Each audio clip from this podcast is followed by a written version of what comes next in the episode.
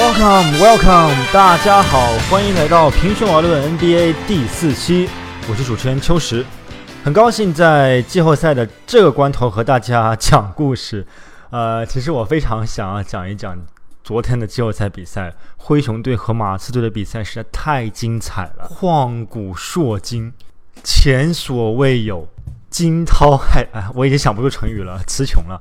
总而言之，非常非常的好看，非常非常好看。没有看这场比赛的朋友，一定要回去看重播。尤其其实不需要看整场，从第四节开始看就足够了。呃，但言归正传，就像我说的一样，偶数期我们来讲故事。今天的故事讲的是勇士队的一名球员。有的网友给我留言说，想要多听一听勇士队的故事，没问题。嗯，但是我不会讲库里，不会讲杜兰特，不会讲汤普森，不会讲格林，因为这些球员的故事已经被讲的就差他们家老底，祖宗十八代的故事了，每个人都对他们太熟悉了。但是勇士队阵中还有一些非常有意思的球员，比方说伊戈达拉。呃，举例说一下伊戈达拉有有什么意思？伊戈达拉是一个。口无遮拦的球员，你看起来是个非常成熟稳健的季后赛的大将，具有非常丰富的经验以及非常长的服役时间。但是在接受媒体采访的时候，伊戈达拉往往会语不惊人死不休。比方说前一段时间，呃，有 ESPN 记者采访他，问说你在科尔底下打球有什么感觉，以及有一个战术执行的如何？然后伊戈达拉说，嗯，你知道的，我们科尔教练就是我们的主人，他让我们干什么就干什么。他其实带着笑意说这句话的，但是在美国的黑奴这个历史的背景下，他这番话可是触动了很多人的神经啊！主人，那你是个黑人，怎么了？我们回到了南北战争时期了吗？伊戈达拉是一个比较有意思的球员，但是勇士队阵中还有一个更有意思的球员，名叫 Javale McGee。大家听这个发音，我觉得他的名字都很有意思啊！啊，麦基同学。麦基为什么有意思呢？他其实本身是一名非常具有实力的 NBA 球员，他拥有一项记录，是现役 NBA 球员中臂展最长的球员。大家知道，臂展对于打篮球的人来说比身高还要重要，因为因为你完成一些技术动作的时候，比方说上篮、扣篮、盖帽、抢篮板，都是把手臂张开了去够球，去呃够篮筐。所以臂展本身比你的身高要重要的多，身高可以由你的脖子长度决定，而脖子长度对于打篮球的好坏一点关系都没有啊。所以拥有全 NBA 最长臂展的麦基，其实是本身身体素质是非常非常出众的。这也是为什么技术平平的他可以在第一轮就被选中。嗯，我不想花费太多时间来给大家复习 Jamal McGee 的历史。呃，但他大概来说，他就是一个被高位选、较高位选中的球员，但没有达到对大家对他的预期。他的成长也不是一帆风顺，甚至可以说颠沛流离。直到去年，他加入了金州勇士队，他一共效力过奇才队、掘金队、七六人队、小牛队和现在的勇士队。他之所以出名，之所以被很多很多球迷认识。这又得说另外一个故事了，也就是我们今天故事的开端。我们要提另外一个的名字——奥尼尔，鲨鱼奥尼尔。呃，有一些老的球迷可能很久没有看球了，但是他们一定会知道奥尼尔这个名字。奥尼尔可是在我心目中是整个 NBA 历史上前三的中锋球员。奥尼尔为什么和麦基会扯上关系呢？这得从奥尼尔退役说起。奥尼尔退役以后呢，就去了我们 ESPN 的敌台。TNT，呃，担任解说嘉宾。其实他的能力并不足以说解说比赛，不像范甘迪那样子能说会道、口口齿清晰，然后具有一定的战术素养。他没有，所以他是相当于是节目秀。什么意思？就好像大家看篮球比赛的时候，中场休息的时候会切回演播室，演播室的这群人和现场解说比赛的评论员是两拨人。而奥尼尔就属于在演播室的一批人，呃，他的搭档嘉宾有巴克利，啊，等等等等等。所以奥尼尔的主要任务就是，其实很简单，他的主要任务就是在中场时间留住观众，不让观众在那十五分钟切台去看别的比赛或者去看别的节目。所以当奥尼尔刚刚进入 TNT 的时候，大家对他批评声音很大。首先，他的口齿非常不清晰，就算作为一个。美国人来说，我觉得他的英语可能还说实话，带着很多很多俚语的情况下，可能还不如我们很多中国的托福考九十分的同同学来的清楚。嗯，另外一方面，他自己有非常深厚的背景，他的黑人背景，他的成长背景，他的 NBA 的关系等等等等等等等等，所以他上节目会制造很多 troubles，会制造很多麻烦给 TNT 电台。所以说一开始的时候，洪水般的批评涌向奥尼尔，但他挺住了，他开始训练自己，口齿变得更加清晰，同时他发明了自己的特点，什么特点？不需要专业，他也不需要点评什么球员厉害，什么球员未来有前途，不需要，他只需要保持搞笑，保持有意思。其实奥尼尔以前在 NBA 的时候就是一个非常搞笑的球员，我最喜欢最喜欢他的视频是他在全明星赛期间和詹姆斯和霍华德跳街舞。我的天，你从来没有见过一个三百斤的胖子能跳那么好的舞，那那简直就是。我跟你说，这是天赋，才华有没有，伸手就知道。奥尼尔绝对在搞笑方面有天赋，这也是为什么奥尼尔后来翻身成了 TNT 的王牌嘉宾之一。其实有一段时间差点他都要退了。他现在的他他当年的情况就有点像现在的加内特在 TNT 的窘境。你大家都知道加加内特是个非常有激情的球员，但是他的电台表现的得是一个，你知道就那种。特别正经的、正儿八经的谈论比赛的人，他不是这样的人。所以加内特正在寻找自己在广播电台、在媒体中的角色。但我们的奥尼尔凭借着一期节目，正确的、准确的、成功的找到自己定位。这档节目就叫《Shaking Fool》，啊，翻译过来应该叫，呃，翻译过来应该叫奥尼尔的搞笑秀，大概这么翻译一下吧。但他这个搞笑秀的主角可不是他自己。什么意思呢？他做每周会做一期视频，这个视频里面会有呃其他球员的失误集锦，比方说谁跌倒了，比方说谁把球传给了自己的教练，还有比方说谁扣篮不中，呃，总而言之，有的时候效果非常好，有的时候效果嗯一般般，就是 trying too hard to be funny 就没那么好笑了。但是跟所有节目一样，任何一档节目都需要一个一张脸。一张脸谱来支撑这个节目，比方说《快乐大本营》就是何炅，比方说最近很流行的《奇葩说》就是马东，比方说正在冉冉升起的新星《平胸而论 NBA》就是我，开玩笑，嗯，但是是的，每一期节目都需要一个王牌脸谱。奥尼尔本身不上这个节目，所以他不能成为脸谱。但幸运的是，奥尼尔找到了我们今天回到我们今天主题，他找到了我们主角麦基同学。I got, I got, I got, I got loyalty, got royalty inside my DNA. Cocaine quarter piece, got war and peace inside my DNA. I got power. 麦基有多么搞笑呢？我可以负责任的说，他确实非常搞笑。他的失误跟其他 NBA 球员不太一样。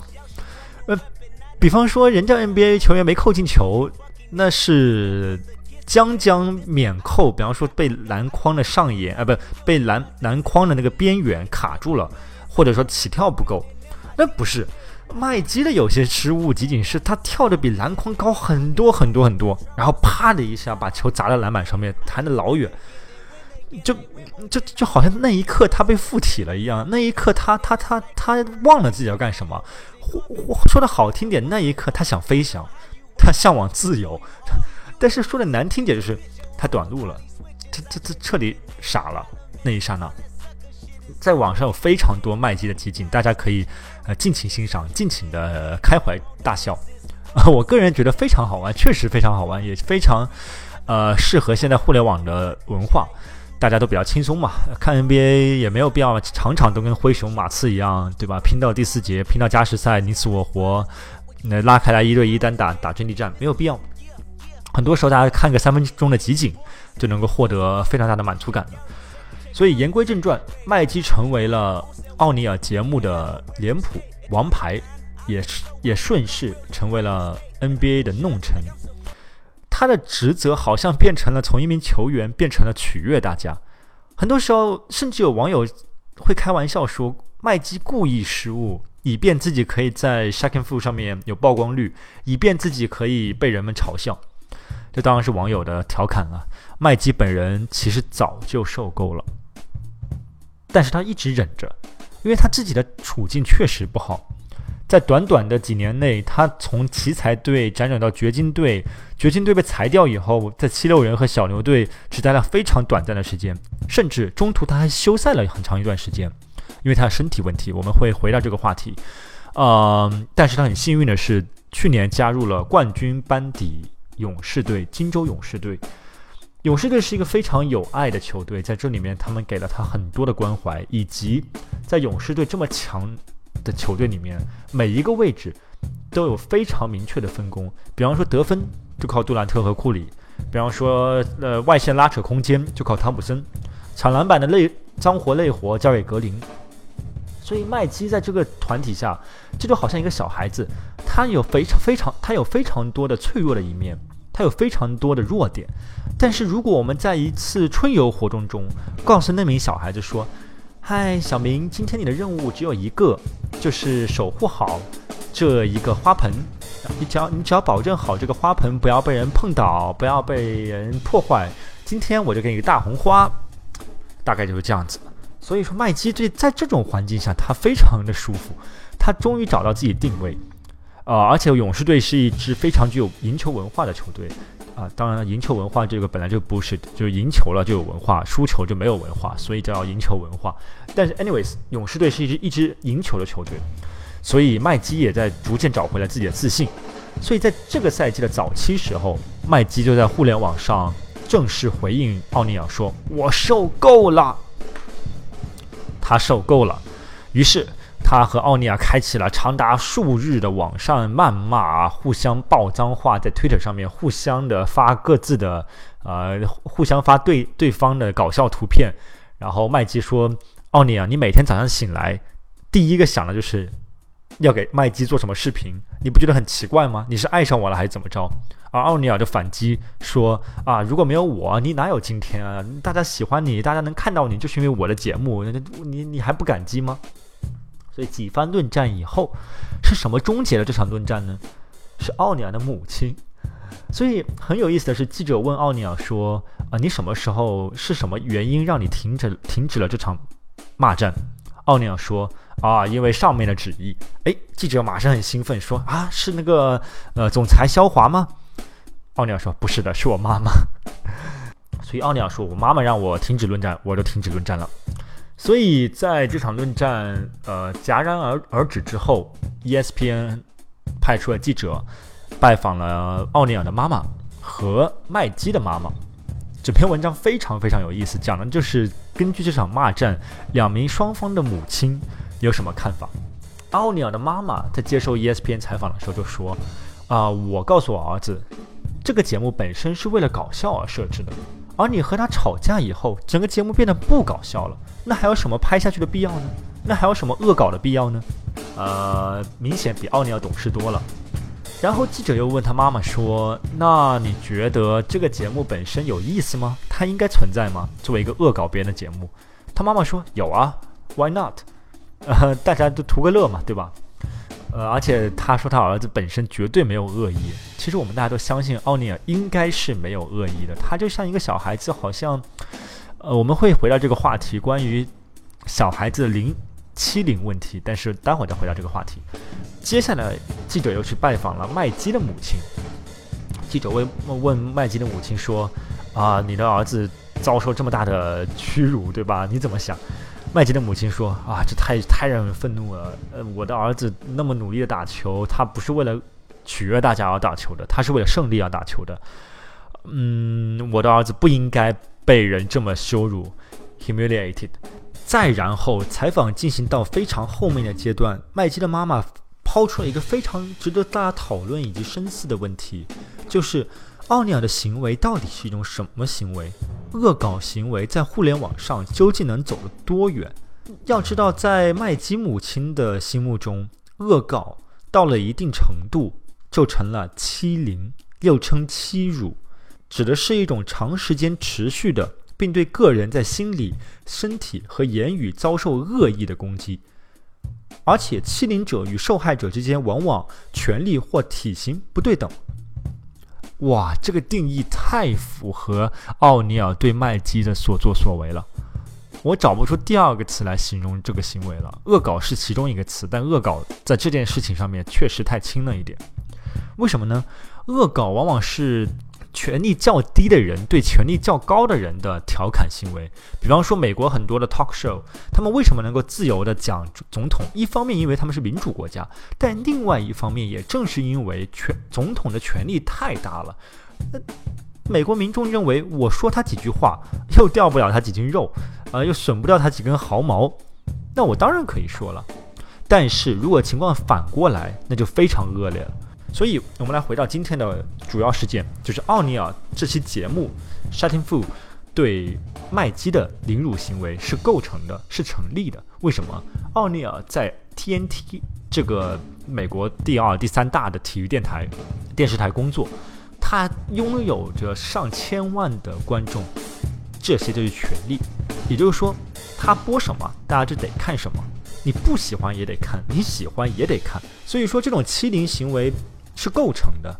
于是乎，麦基母亲的言论就让整件事情再次升级到了一个社会问题。也就是说，媒体和在体，尤其在体育媒体之间，体育媒体究竟可以和球员有怎样的关系？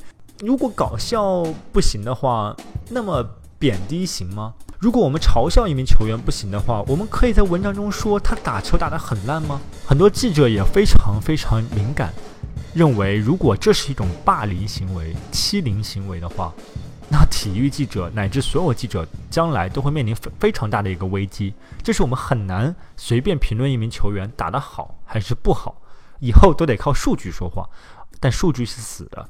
人们更多看的是比赛中的细节，而鲨鱼奥尼尔选取的恰恰就是一些比赛中的细节，于情于理于法都是合理的，所以双方的论战都非常具有各自的观点啊。但是身处漩涡中心的麦基，他是可怜人，这是毋庸置疑的，他不应该受到这样的对待。而且我们的麦基同学患有两项疾病，一项是多动症。这也一部分程度上解释了我们为什么会在球场上看到一些匪夷所思的失误，很可能是因为这个病，所以在那一瞬间他无法集中注意力。生活中我也遇到过多动症的孩子，多动症的孩子有一个特点，就是他们会很容易生气。然后，比方说，我小时候有一个朋友就患有轻度多动症。然后我们在下象棋的时候，他就会把整个象棋盘全部掀翻，然后大吵大闹，然后大哭，嗯，非常可怜。在中国的发病率大概是百分之九点八，有超过上千万名的中国儿童患有这项疾病。啊，这样疾病有的是天生的，有的是由于父母的教育问题导致的。Anyways，这是一项非常呃严肃的疾病。不像它的名字听起来那么好玩，多动症。其实，在外国，在美国，它叫注意力缺陷多动障碍 （Attention Deficit Hyperactivity Disorder） ADHD。在外国，这是一项非常受人关注的疾病，因为很多美国儿童患有这个疾病。啊，一部分是因为他们的家庭家庭环境，一部分是因为美国很多父母滥用药物。年轻的时候滥用药物会对孩子未来造成一定的损害。没错，我们的麦基就患有这项疾病，以及麦基还患有一项疾病叫哮喘。其实治疗多多动症的一个方法就是有氧运动，但这好像上帝开一个玩笑，麦基又恰巧患有哮喘，所以他能够进行训练的时间其实是比较短的。就在昨天的晚上的比赛中，勇士队开拓者的比赛中，麦基还需要。把呃治疗哮喘的那个呼吸器放在场边，以备不时之需，所以他的病没有好。那么我们再回到这个问题，麦基的疾病使得他和奥尼尔之间权力的差距更加之大，这使得嘲笑以及恶搞麦基这名球员变得更加的不道德，变得更加的不好笑。我们再来讨论另外一个问题，举另外一个例子。在我看来，为什么春晚这几年越来越不好笑了？其实原因非常简单，因为当一个民族、一个社会的审美水平上升的时候，嘲笑弱势群体、拿弱势群体开玩笑，就不再好笑了。比方说，我小时候，比方说卖拐，很很简单一个例子，卖拐就是以一个人的身体缺陷为笑点，然后以此展开故事的。不管你怎么洗白，这个故事不是关于残疾人的，但它跟残疾人有关，他就是拿弱势群体开玩笑。这一点在美国你是很难很难见到的。当然了，弱势群体自己可以开玩笑，比方说我是亚裔，我是黑人，我就可以开，我可以开亚裔的玩笑，一点问题没有。我可以上台，今天在节目中说，啊，呃，秋实的眼睛小，所以他看不清路，所以他开车很差。但是任何强势群体拿弱势群体开玩笑都不好笑，这也是为什么这几年春晚越来越不好笑，因为大家觉得你整天讲农村人白云黑土，整天讲社会中的各种问题。我们不想看这些，我们想看嘲笑贪官的故事。就为什么《人民的名义》那么好看？因为大家觉得，OK，我们嘲笑够底层人了，我们自己本身就是普通老百姓，我们为什么要嘲笑自己呢？所以这也给我们中国的未来的娱乐业、未来的搞笑行业，任何一个搞笑行业都提供了一条非常警醒的例子。就连奥尼尔这种。这种以非常搞笑自居的人都会面临同样的问题，所以这个问题非常值得我们深思。好的，今天的故事就讲到这里，非常感谢大家收听。呃，欢迎大家下载喜马拉雅 App 或者登录喜马拉雅网站，关注一波我的平胸而论 NBA。呃，也欢迎大家在朋友圈、微博、微信进行分享。